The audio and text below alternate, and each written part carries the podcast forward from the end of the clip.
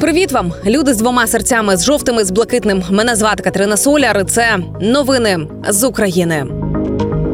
Розпочалася 593-я доба нашого героїчного протистояння ворогу. Доба, коли перебуваючи тут і зараз, ми методично продовжуємо робити свою роботу. Військові на фронті методично зменшують популяцію ворогів наших. А ми роблячи все від нас залежне, щоб вони там нічого не потребували. Бо як би голосно наші вороги накричали про те, що ця війна надовго, тільки ми визначаємо, де і коли ми її завершимо.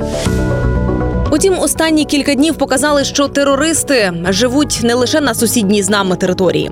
У МЗС України повідомили, що наразі перевіряють інформацію про можливу загибель трьох українців у секторі Газа. Крім того, наші дипломати провели успішну рятувальну операцію і вивезли з ізраїльського міста Сдерот українського хлопчика, який отримав поранення під час нападу бойовиків. Загалом у війні з Хамас загинули близько тисячі людей з ранку суботи, і ще щонайменше 100 ізраїльтян Хамас узяв в полон і вивіз їх на територію Гази. Гази. Нагадаю, що військово-політичний кабінет Ізраїлю підтримав введення пункту 40 Алеф. Це означає офіційне оголошення війни. Військові мають право діяти на власний розсуд, але повідомляти про це вищому керівництву. І востаннє цей пункт застосовувався 1973 року під час війни судного дня. За оцінками високопосадовців, наземна операція Ізраїлю у секторі Газа розпочнеться у найближчі 48-72 години. І напередодні у Києві та у Харкові все місто було прикрашене прапорами Ізраїлю у знак підтримки. І до речі, Іран відкинув причетність до планування нападу на Ізраїль. Про це пише BBC, Каже, ми рішучо виступаємо на підтримку Палестини, проте ми не беремо участі у заходах Палестини, оскільки ці рішення приймаються виключно самою Палестиною. Заявили представництві Ірану при ООН. Там також додали, що загострення конфлікту є цілком законним захистом від семи десятиліть деспотичної окупації. Але ж ми знаємо з вами, що Іран і Росії дронами не допомагає. Шахеди вони так знаєте, просто були викопані десь у шахтах під Московією. А тим часом Кім Чен Ін і Кон Чен Ий друзі навіки. Це міг би бути напис на дереві, видряпаний ножем, але замість дерева у нас є супутникові знімки, які свідчать, що між КНДР та Росією різко зросла кількість вантажних перевезень від 5 жовтня з північної Кореї до Росії. Відправилися зокрема безпрецедентна кількість вантажних вагонів, а саме 73. З огляду на те, що Кім і Путін обговорили на останньому саміті деякі питання військового обміну та співпраці, різке збільшення залізничного руху ймовірні ймовірніше за все свідчить про постачання північною Кореєю зброї та боєприпасів до Росії. Ну що ж, про це пишуть західні видання. А ми чекаємо, чекаємо чергової стурбованості від ООН. До речі, про ООН. Рада безпеки ООН провела у закритому режимі зустріч з приводу, як вони обережно сформулювали загострення ситуації навколо сектора Газа. Тримайтеся, вони не просто прийняли рішення зібратися. Вони а ні, вони більше ніякого рішення не прийняли.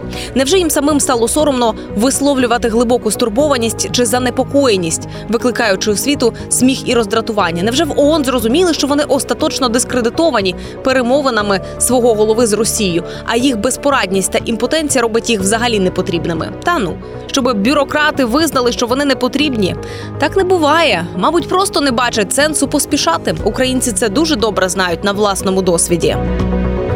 І спостерігаючи за подіями в Ізраїлі, ми ледь не забули про важливу річницю. Рік тому служба безпеки України здійснила перший підрив Кримського мосту. А Росія, крім великих логістичних проблем, отримала і потужний репутаційний удар.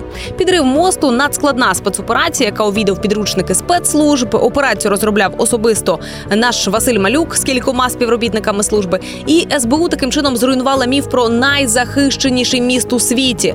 Ну а 17 липня 2023 року повторно повторно підірвала цей незаконний об'єкт. Підрив мосту поклав початок ряду операцій СБУ по знищенню панування росіян на чорному морі.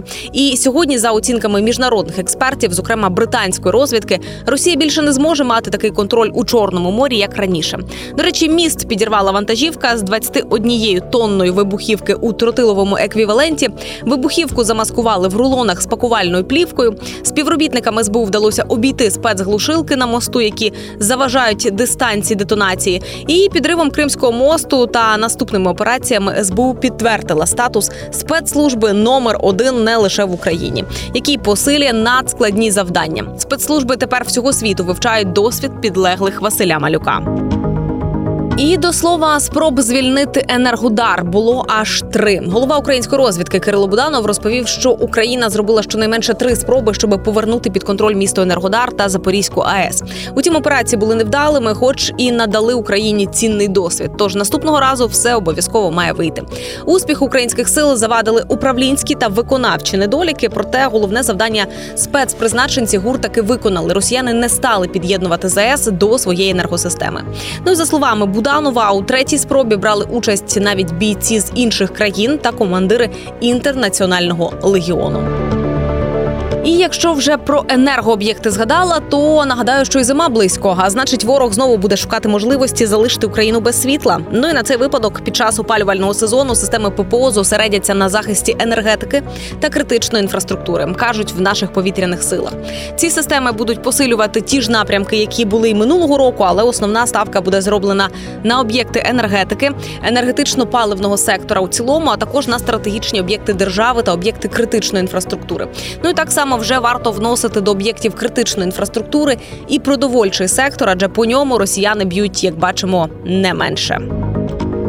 А тим часом маск їм більше не нужен. Самопроголошений президент Білорусі Олександр Лукашенко днями представив аналог супутникової системи Starlink. Принцип дії білоруського пристрою, нібито цілком відповідає оригіналу зі сполучених штатів. Ну принаймні на словах, але коштує кажуть набагато дешевше. Є підозра, знаєте, що під час збірки чергового трактору Білорусь 800 щось пішло не так, і з'явилася якась незрозуміла коробочка, яка почала випромінювати 5G. На цьому дякую кожному, хто не втратив силу духу, хто допомагає Україні словом, ділом і коштами, хто підтримує збройні сили України, наближає нашу перемогу. Давайте конвертуємо нашу лють у донат. Ми сильні, ми вільні, ми незламні, як Україна. З вами була Катерина Соляр. Слава Україні! Слава українським героям і смерть тим клятим ворогам. Почуємось.